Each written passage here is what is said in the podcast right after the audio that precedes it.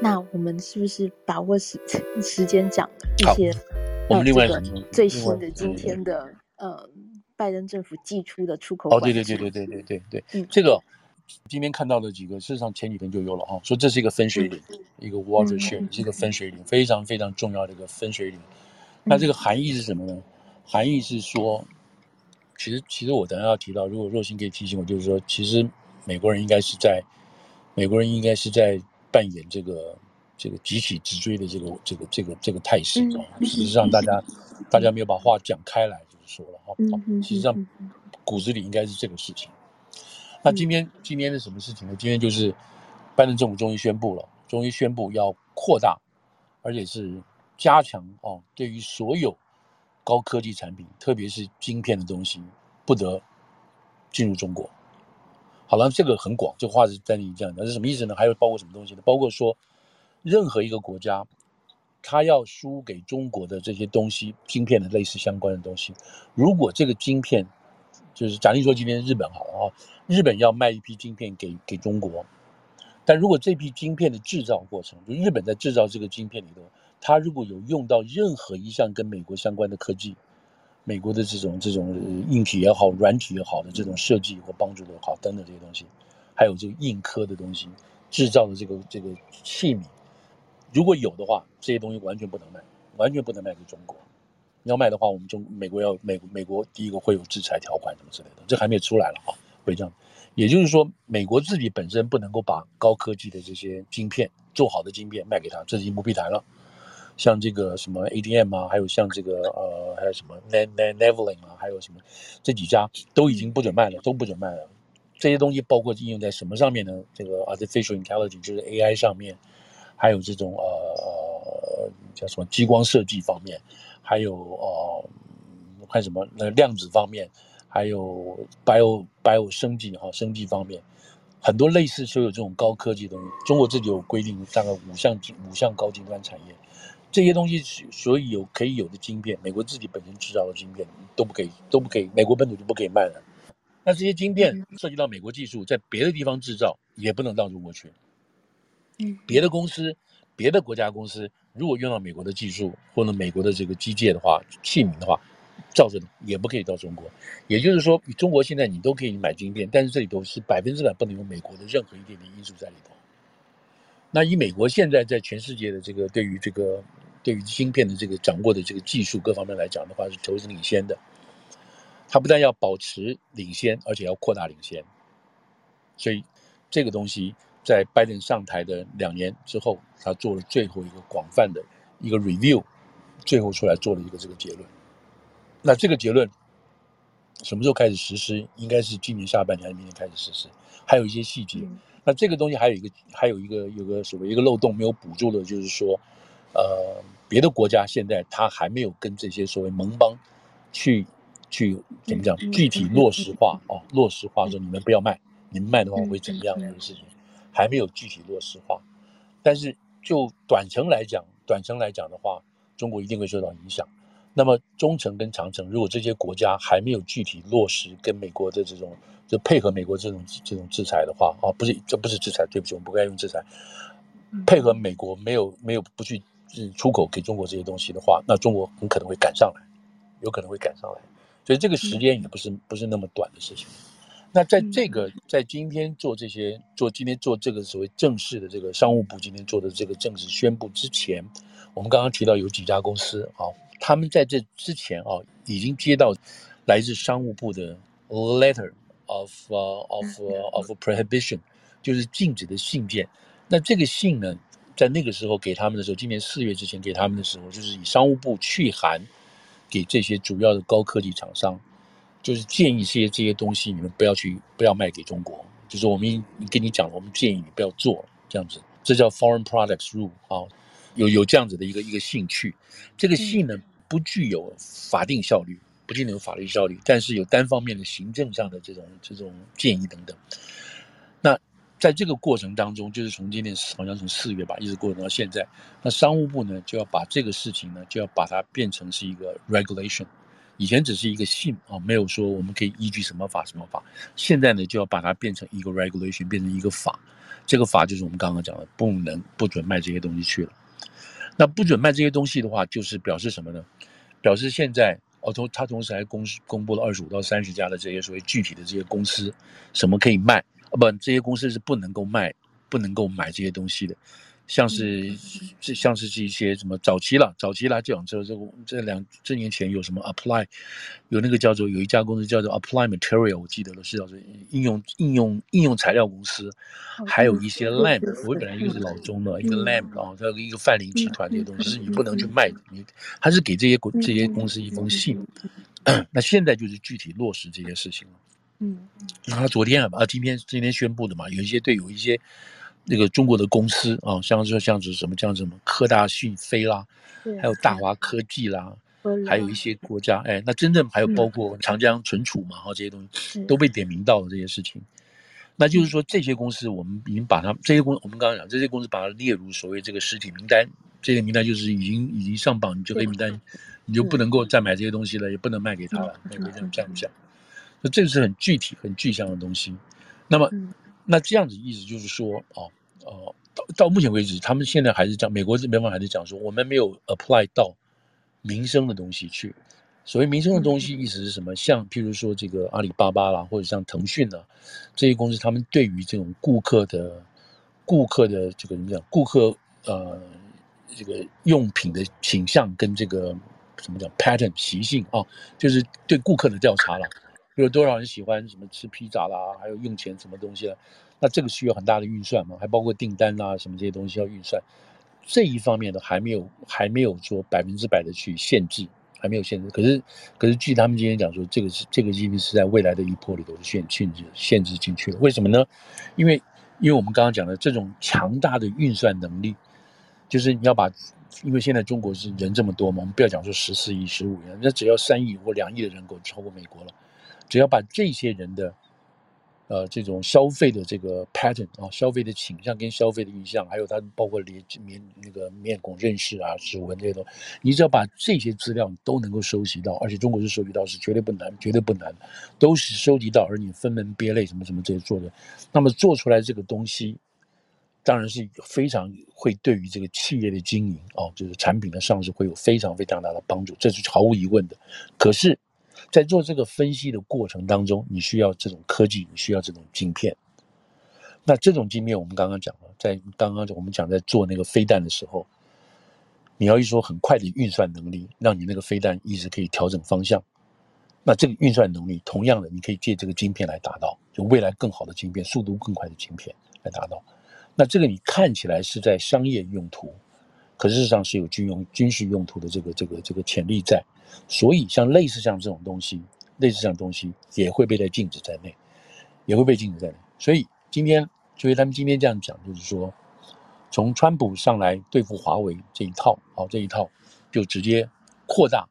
而且比川普更绵密的啊，因为川普那时候单独对一家华为，他们现在对于一连串的公司，这样大批的公司。相同性质的这种高科技公司做了这样子的这种限制，那这个是这个是很普遍的啊，很很广泛的、很普遍的。那这个同时，当然它还有其他的配套措施在里头，所以针对华为来做了这样的进一步的出口管制。这个出口管制是又深哦又强。它这个出口管制在这个在今天发生之前，它已经对俄国那边已经做了同样的东西了。已经做了同样的管制了，只是没有像这个中国这一次这么这么广泛这么强硬，而且而且好像因为乌克兰呃，你俄国是攻了乌克兰的嘛，那你没中国这边好像还没去攻，还没打什么国家的，你就这样做人家东西了。但不管怎么讲，我现在这样来这样来解释说，这个这个美国这样子做会什么什么东西。那后来那这个这个这种做法啊，这种做法就是很深远很广的。这种美国的这个半导体啊，这些商都知道，他们都知道这个东西本来在中国可以赚大钱的。可以赚大钱的，但是现在没有办法了，因为美国这样的限制，所以这些你可以想见，就是美国公司它也只有规规矩矩听话，就是这个国涉及到国家安全的情况下，也规规矩矩，他也必须听嘛。那两党呢，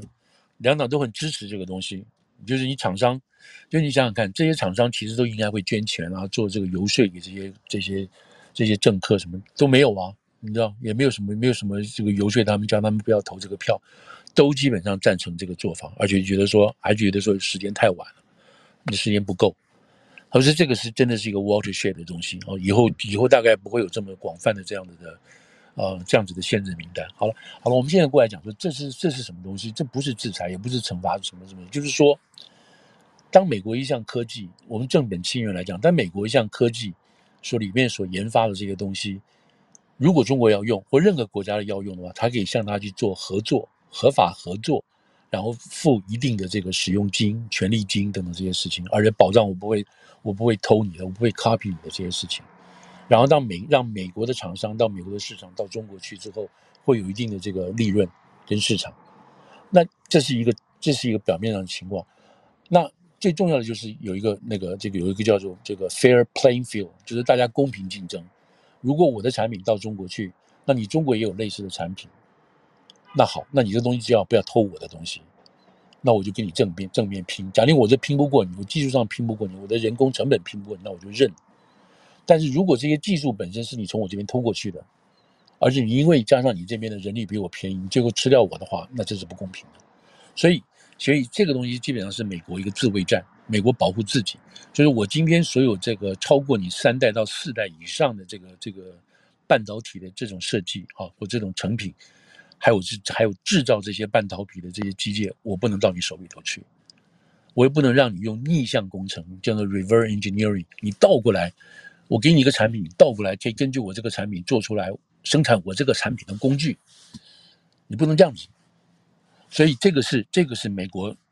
这样子做的一个一个真正的一个一个主要目的来源，不是说你要去制裁你怎么样，不是不是不是这个，制裁是用三零一的条款去做那个东西，这个是美国主动攻击，美国主动出击，就是说我们要保护我们自己，我们不能让我们的产品到你那边去，然后被抄袭，然后做过来什么什么这些东西，不能这样干。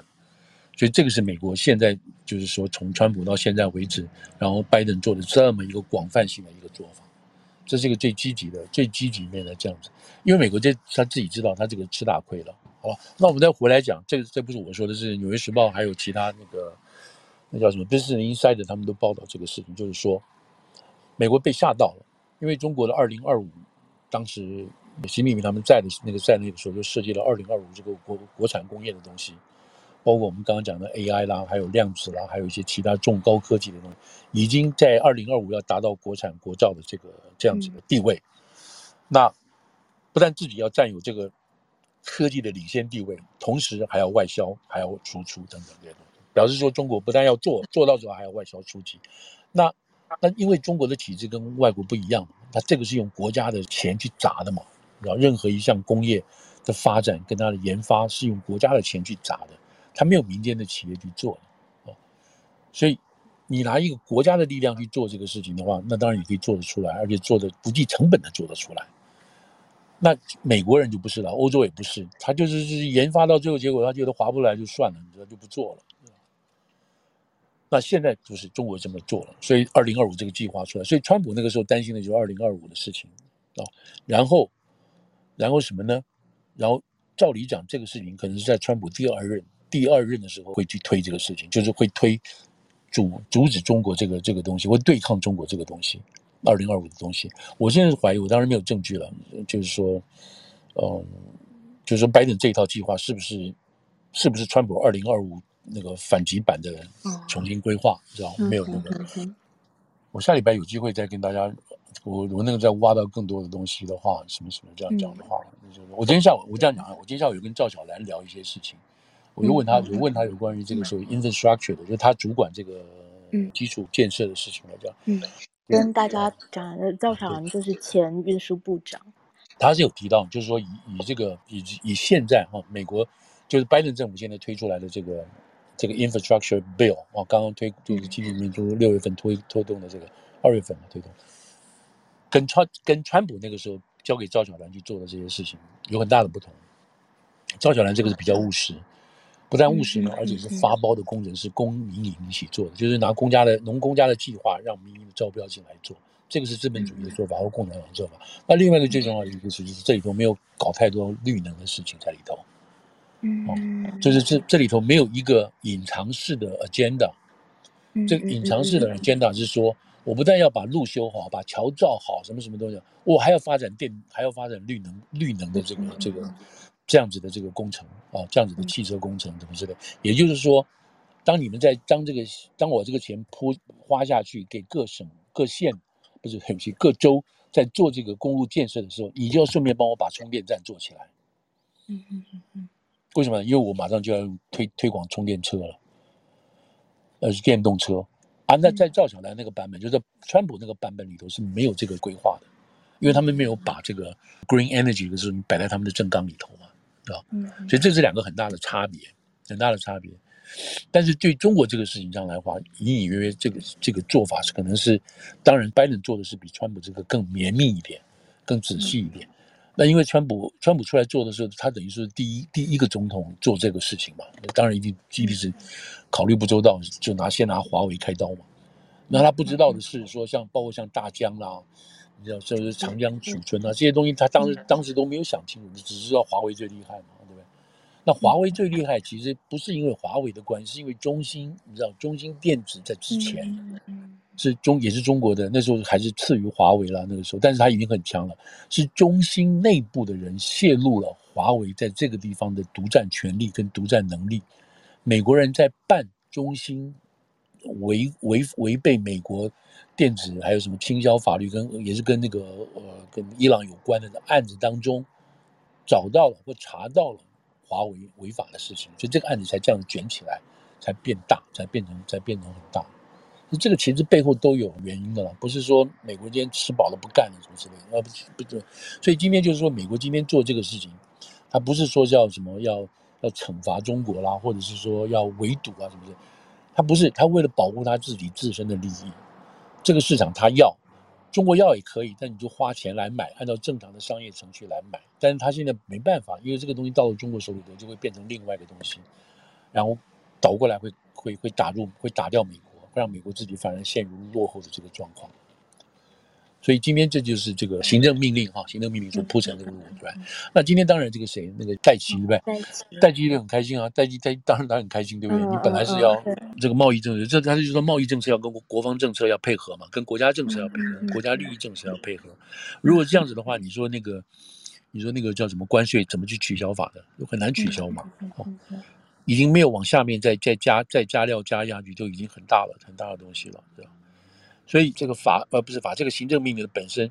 是一个先相当相当重要、相当大的一个因素。那那哦，对，我还没讲，就是说刚刚讲到二零二五，就是说在这个过程当中，美国人现在发现了，是中国距离二零二五的这个达成这个这个实现很近了，你知道吗？现在二二二三了，三四年就要上来了，嗯，三四年就要上来了。所以美国现在你就美国今天不做。他明年做就晚了，因为你现在你看，我们今天陆陆续续造了这个，从他八月份签署之后，现在最近几年连续几个厂都开工了嘛？啊，首先是在还有那个什么那个 Intel 厂，那个拜登去了嘛，鼓掌啊什么之类东西，然后接着没多久，接着没多久在同一天，对不对？在同一天，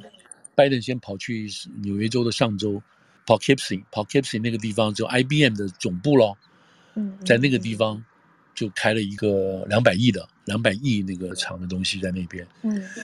那这个就很大了，对不对？两百亿，两百亿，你知道当初啊，当初我我现在倒回去稍微讲一点过去式，就是说，以前在美国，这美国初期了，如果美国的电话公司现在我们看到大家用什么 Sprint 什么 AT&T 什么，以前最早最早就是 AT&T，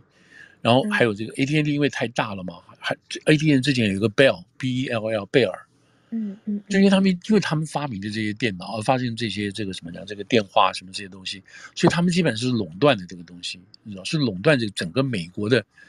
国内也好，或者是这个国际的这个长途通话系统啊。后来就触犯了这个所谓这、这个那个叫什么？那个反托拉斯法，所以美国政府就用反托拉斯法，一下子把这个贝尔把它打掉了，你知道，把它打散了好几个，十二个吧，我没有记错，就十二个子公司。所以你看，美国就是很凶的这种，它不是让你一个一个一个这种这种一一一种企业，你可以用来你这种定价格，就整个电话价格被你定了，不可以，要用竞争的方式，要用鼓励的服务的方式，让价格可以有消费者可以去选择，你知道？所以这样子是美国，真的是美国一个这样的精神。所以 anyway 就是这么大的标。那在这个在这个在这个过程当中，在贝尔在呃贝尔在就是在纽约上周这个地方，还有那个呃 IBM。还有那个另外一个什么一个问题，包括后来是 AT&T，最后变成 Lucent 哈，这个地方全部都是电子还有电脑工程师的人，那个时候真的聚集大量的台湾来、嗯、台湾来的人，嗯好好，哦，台湾来的人，嗯、那就是因为这一批这一批在这个 AT&T 在这个 Bell Labs 这边出来的人，都是都是美国，那是等于说是这个美国。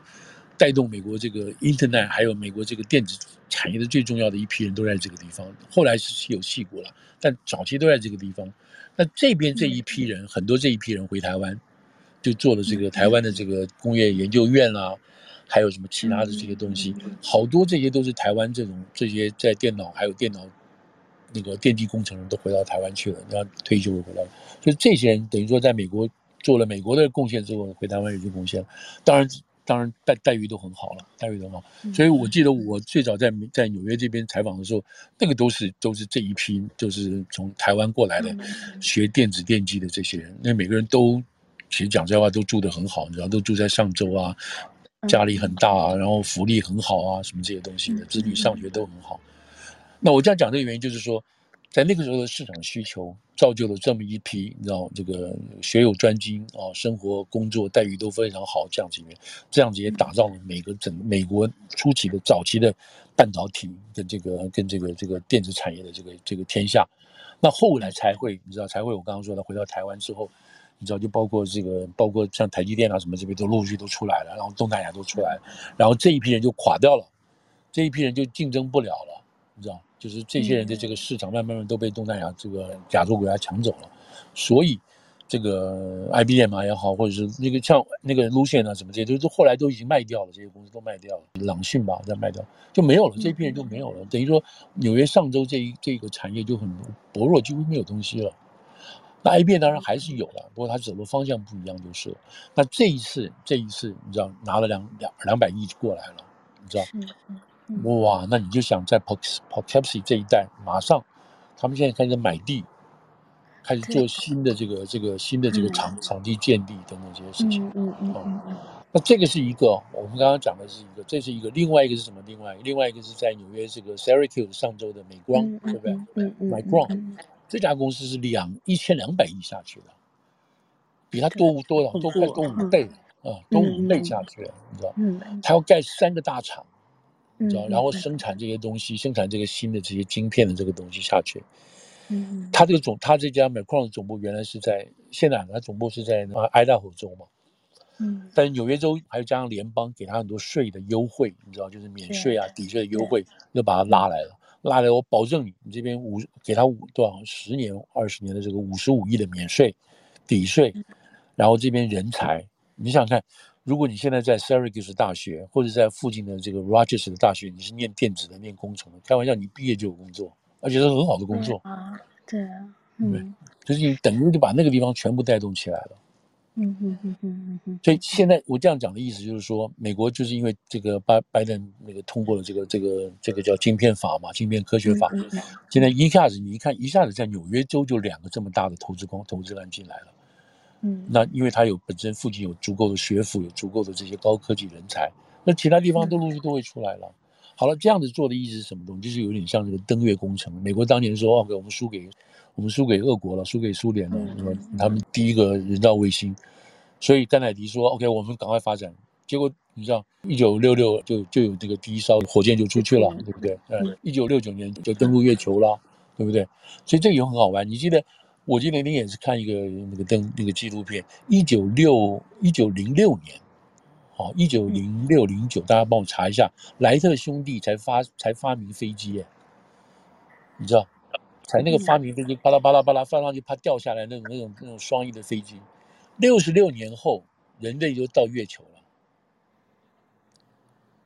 换句话说，在那个时候出生四岁五岁的人，哈，假定他有几十岁的人，哈。好像是一九零三年第一次飞，二零四对第一次飞嘛，对不对？哦、嗯嗯嗯。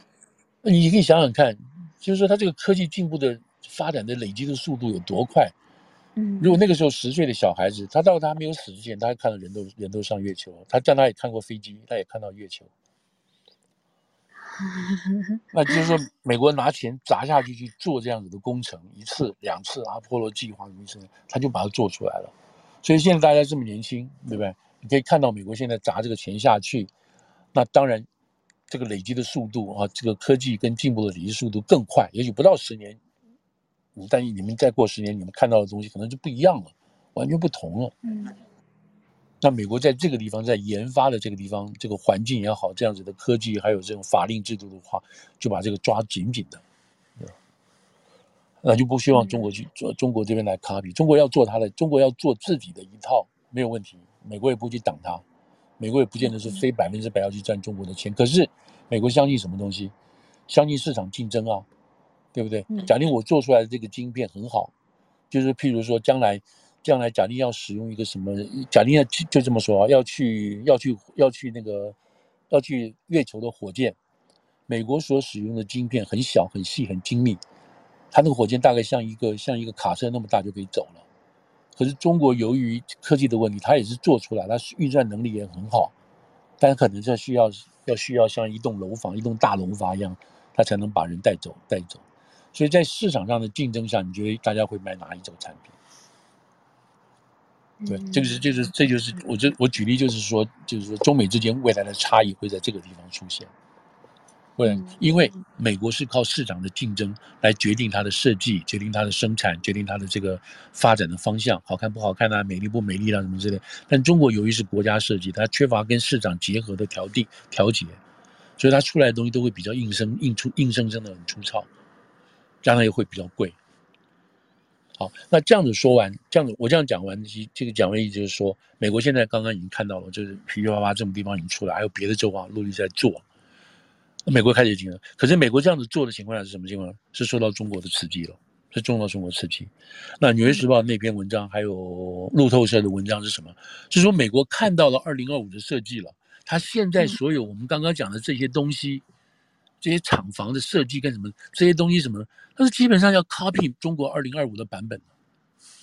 嗯，是是这个意思啊。嗯，本来老美美国人还还老神在在的，觉得威胁没有那么大或什么之类的，反正钱就赚了，对，是这样子的东西，这样子的这种这种简报跟这种什么讲这种评估书出来了。然后业业者也好，包特别是美国的国务国国务这个这个立法委员了，就是怎么讲，他们的国务国务国会议员这些东西，还有这个美国自己本身国安的系统，就看了这个，觉得哦，可以，这个是这个是很危险的，而且我们不做就来不及了，不做就来不及了。你现在做可能还来得及，可以保持领先几个 generation 的优势。所谓 generation 是指那个晶片设计方面的，如果再不做。你厂都来不及建的时候，中国就已经超前了。所以在这个在这个情况下，为什么为什么我们那时候在讲说，呃，嗯，当时当时我们在讲说这个 chip 案是很难单独成案的，你记得吗？我们那个时候不是讲说，那时候共和党的意思是说，共和党是说你这个案子你不要给我单独成案，你单独成案我绝对不支持你的。嗯，你记得？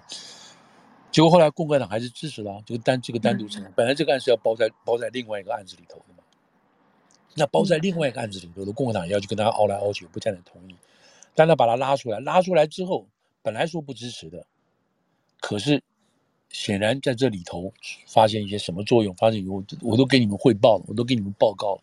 如果我们不做，你们不逼这笔钱，你们不通过这个法案的话，我们就完蛋了。嗯，那这里头谁是最最重要的一个推手呢？就是现在那个劳工那个商务部长 Raimondo。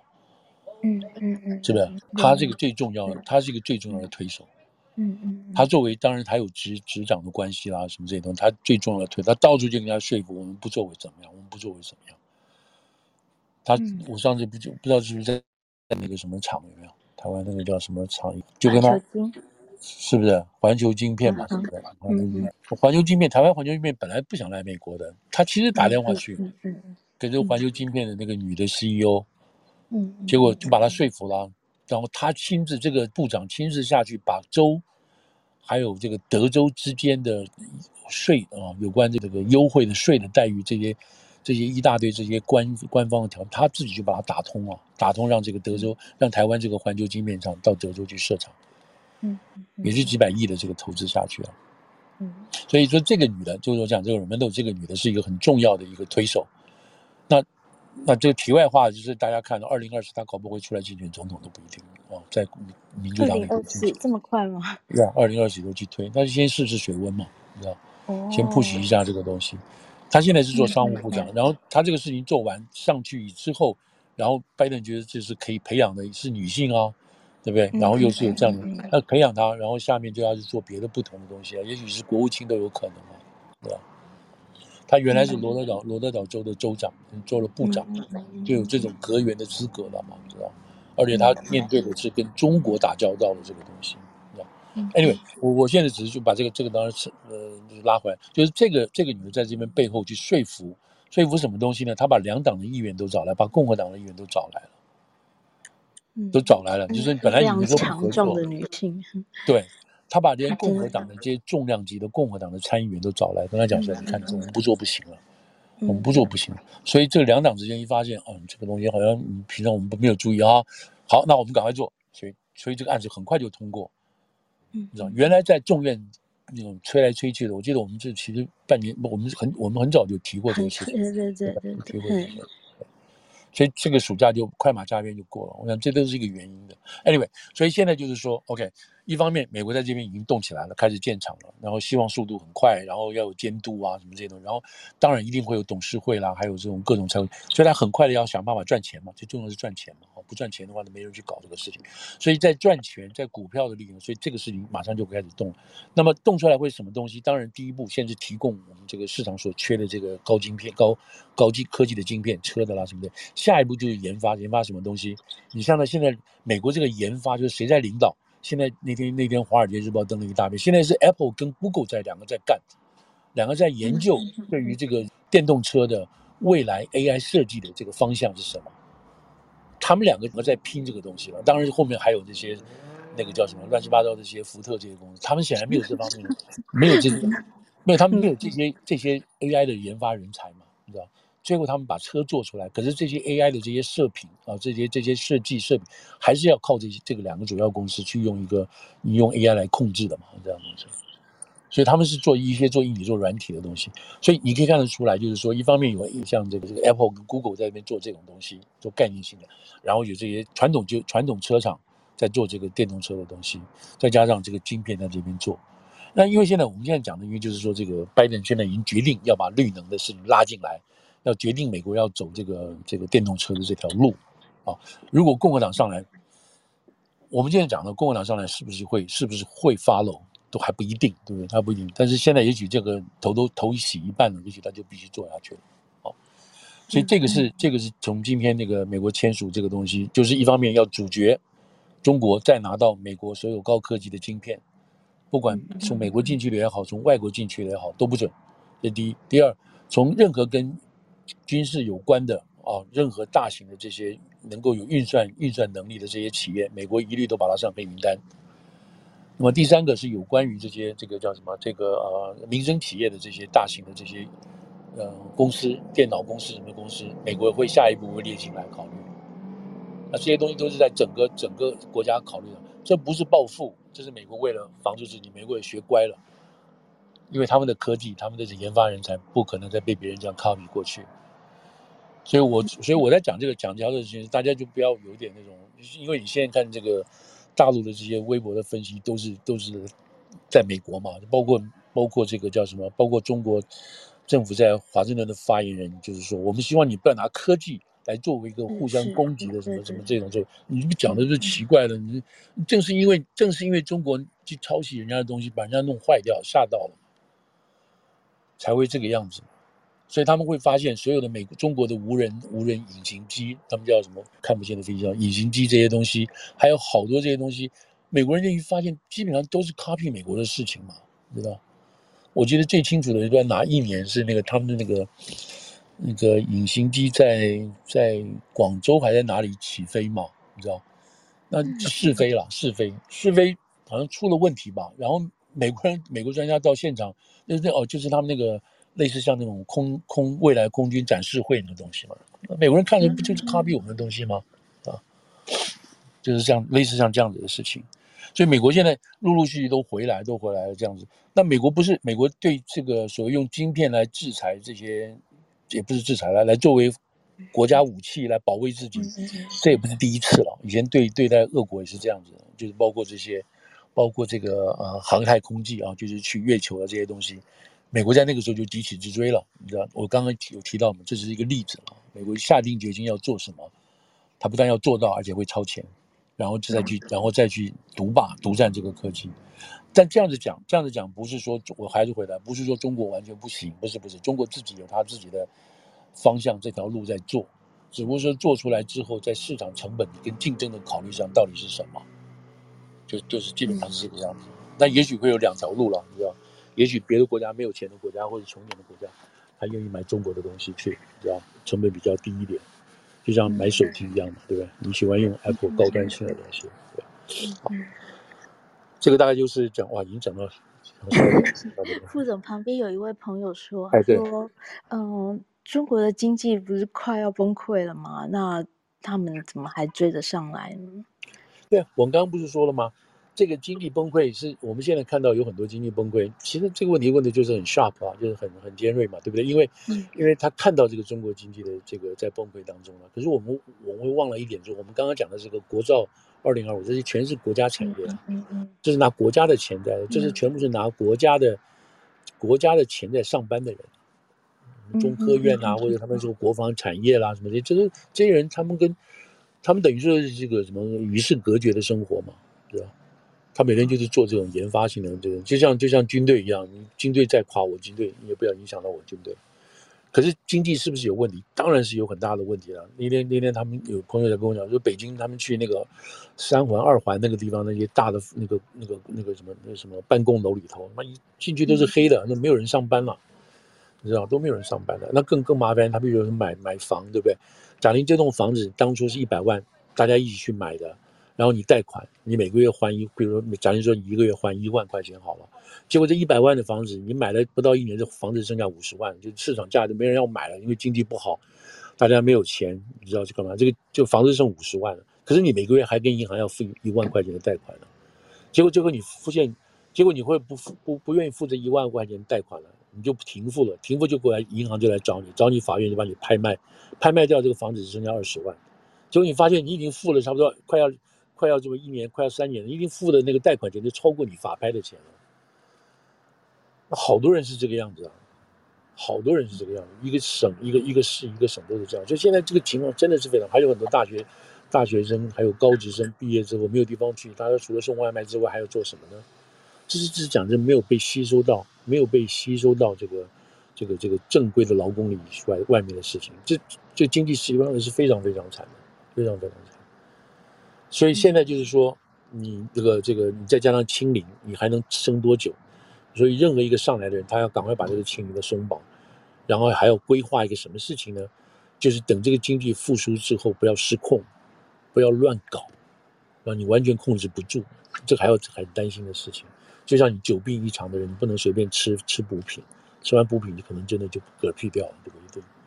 所以这个已经有人开始在想到这些可怕的事情了。副总前面说，嗯，这一切都在中共新领导人的一念之间呢。那中国人或者我们能做什么？做什么？其他国家还能做什么去 push 他，让他转念呢？哎，没有办法。就就现阶现阶段来讲，包括美国人在内啊，我们现在都讲美国人了，因为我们也是在这边也是美国人。就是他们现在的概念，就是说，嗯，第一步，第一步，先把习换掉。党先不要动他，嗯，哦，因为这个人他们觉得是 crazy，嗯嗯，那这个 crazy 的意思不是说美国人，就像我今天今天我跟我最近两天我跟他们谈的就是说，在内部里头有亲美派，嗯嗯，就是你现在不要跟中美国搞成这个样子啊，你你怎么会这样子呢？嗯，就是现在就有亲美派的人很着急，想要把它拿掉，把它换掉，然后美国也愿意也愿意配合这样子去做，但是。嗯但是中国共产党不要动它，嗯，你知道吗？就是美国现在还不愿意去，这下一那是下一步的事情，嗯，然后再看，然后再看这个这个这个呃，你下一个上来的这个中国共产党的这个这个人或者是中国的领导人，是不是个合理的？是不是具有那种那种那种怎么讲世界观的啦，或者什么这些东西的，能够跟世界配合的，不要像这个习走这么走这么坚硬的这样子的路，而且是而且是倒退的那种坚硬感觉，你知道？嗯，所以现在美国其实美国就我觉得大家大家美国就是说美国其实你知道我们在美国生活就是没有人吃饱了饭去跟人家乱搞的事情，就是说大家嗯。做 prevention 嘛，任何事情都做 prevention 的事情，就不要去把这些事情发生为原则。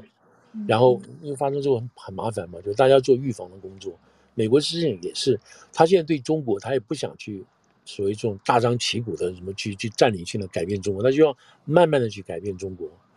做给中国看等等这些事情。然后但是什么东西是由中国的老百姓来决定中国的一个是什么样的政府，中国是什么样的一个一个一个一个政权的走向。是由中国老百姓来做，就美国政府不会去介入这个，去改变这个事情去。就像乌克兰一样，你要打仗，你们打我，我不会帮你打，但我会我我会帮你打仗，我不会派人进去帮你打。你们自己决定你们要做什么，这样子。嗯嗯。那但是你最好是保持一个保持一个客观的，一个一个公正的一个自由的环境，你不要在里头这么打孩子、关孩子这样的事情。所以所以对中国来讲，现在特别，我那天听他们讲的是什么讲？他说现在。嗯，这是大陆自己名誉人说的。他说现在他们觉得美国现在逐渐有一个，哦哦，这是林培瑞啊，Parolin，这是 Parolin，他汉语很好。他讲，他说他觉得最近，因为他在这个所谓中国事务圈里头很久了嘛。他说他现在唯一看到一个最大最大的变化，就是美国政府逐渐可以把 China 跟那个 CCP 分开，就是说包括包括媒体界了。而你他们不要讲说 China China government 或 Chinese government，他说你每次这样讲，你就混淆到这个政府背后其实是一个党在控制的这个事实。然后你们总是用这个 Chinese government 来讲，让大家都以为这是 Chinese government，其实不是，这是一个党的意思。他说现在，他也许经过这个像余茂春啊，像这个谁伯明啊这一批人，他们进去去跟美国人讲，跟其他的国家的人去讲，你要把中国中共。要分开来，嗯，对吧？他们就，他们说，现在美国这些这些所谓 policy maker 人是慢慢慢慢可以接受这个事情的，对吧？这这是 Parolin 讲的，我想那个 Parolin 讲的话不会，因为最近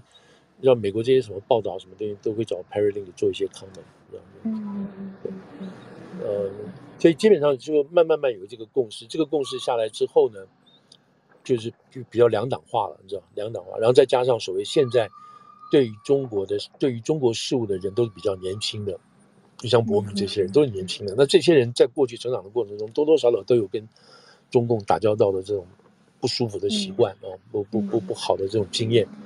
所以这个都是构成他们在未来做决策的时候，对于现在的中共的政中共的这个这个决策的不信任跟猜疑猜疑都在里头。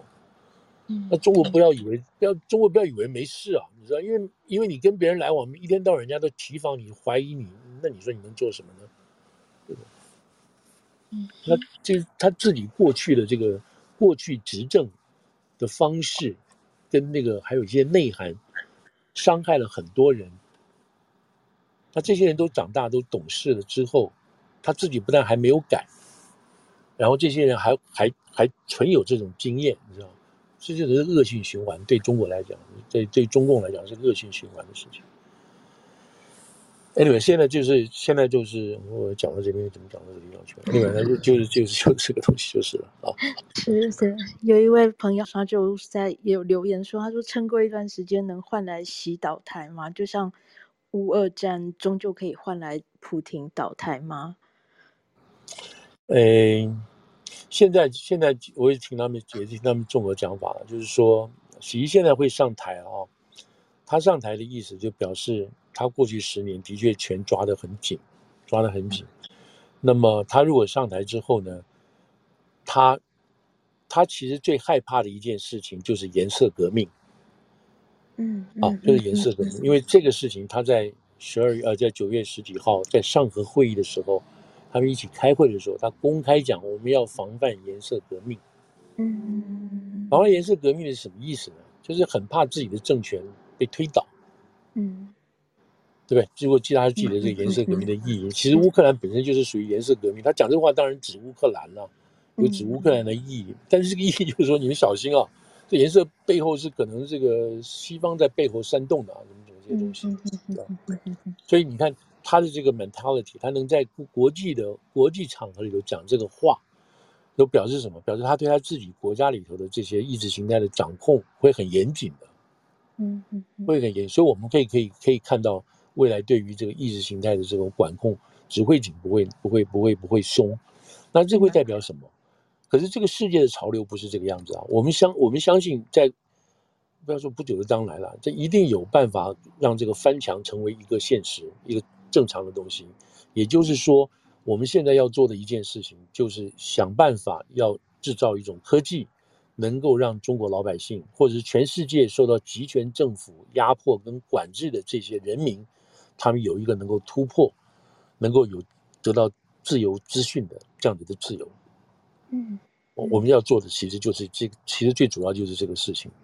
嗯如果有人愿意投资一百万啊，一百亿去去做这个，没有人可以像就像就像现在这个这个什么是 Starling 一样，对不对？它可以让你什么人都可以免费用，你只要买它一个 terminal 的话，就可以做到这个事情，对不对？就是以中国或者是古巴或者是像那个伊朗，现在也是同样的情况，对不对？他这次要为了对付这个头巾革命，不就是先断你这个断你这个电对对对断你基地台嘛，对不对？对，嗯，对。所以现在就是怎么样让对怎么样中国的老百姓或者是朝鲜然后人都可以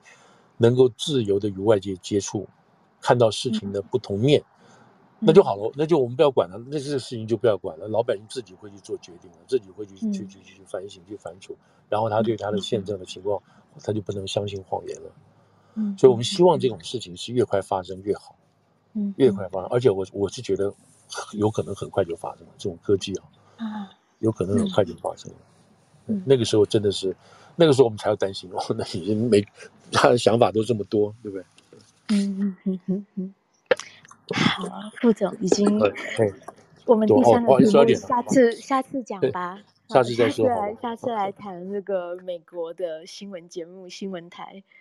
对对对对，有机会的话，好不好？先下个礼拜如果有能进的话，我们再把那个那时候的数据再把它 update 一下就是了。对对对。嗯，好，那今天好，今天到这边了，不知道有没有答解答大家的问题就是了。好，谢非常谢谢各位陪我们到现在。对对对，两个小时，两个小时。好，哎，谢谢大耳公啊，副总，好，谢谢大耳公哈，谢谢谢谢，谢谢副总，谢谢大家谢谢谢，谢谢大家，好，谢谢大家，快，好，谢谢，拜拜，拜拜，拜拜，拜拜。